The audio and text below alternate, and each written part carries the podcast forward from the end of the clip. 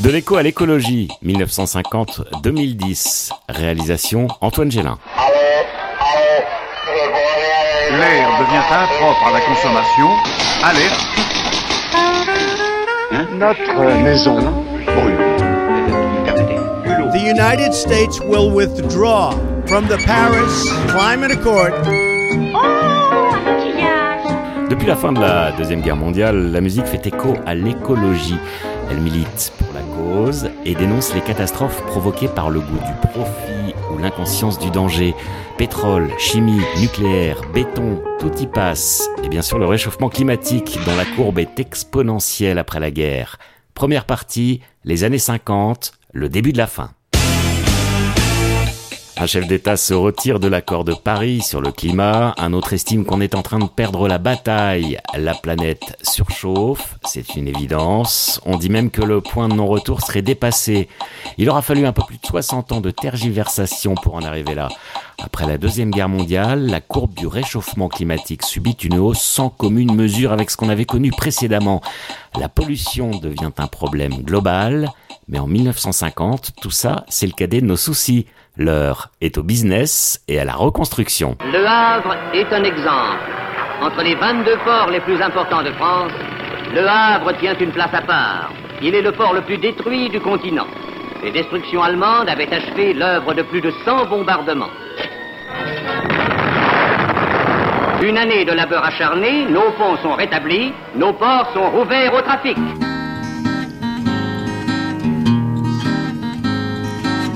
À quelques 700 km au nord du Havre, au cœur de l'Angleterre ouvrière, on trouve la banlieue de Salford, juste à côté de Manchester, berceau de la scène pop anglaise. En attendant, à Salford, on cause sidérurgie, industrie du coton plus précisément. Après la guerre, la demande mondiale est énorme. Les usines se développent et la pollution qui va avec. À Salford, un enfant du pays, homme de théâtre, sensible à la condition ouvrière, va s'emparer du sujet. Il s'appelle Ewan McCall et va écrire en 1949 un tube écologiste absolu. Dirty old town. Dirty Old Town, chanson adaptée à de multiples reprises. Même le français Gilles Servat en fera sa vieille ville de merde. Mais la version qui va s'imposer au grand public est celle des Irlandais de The Pogs. Succès mondial et légitime.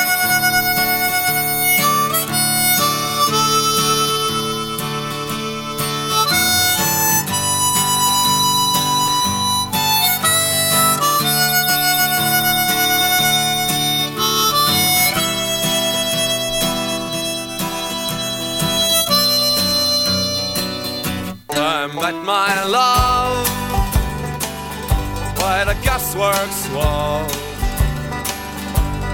Dreamed the dream by the old canal. I kissed my girl by the factory wall. Dirty old town, dirty old Premier amour,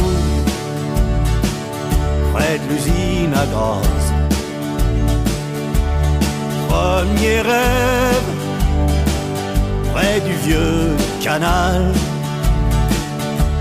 Premier baiser, près de la raffinerie. Vieille ville de merde, vieille ville de merde.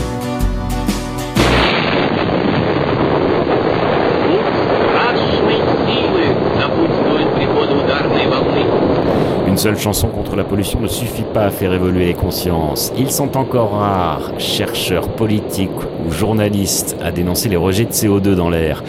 Et puis à cette époque, on focalise surtout sur le nucléaire. Les essais dans l'atmosphère se sont multipliés sur l'atoll de Bikini.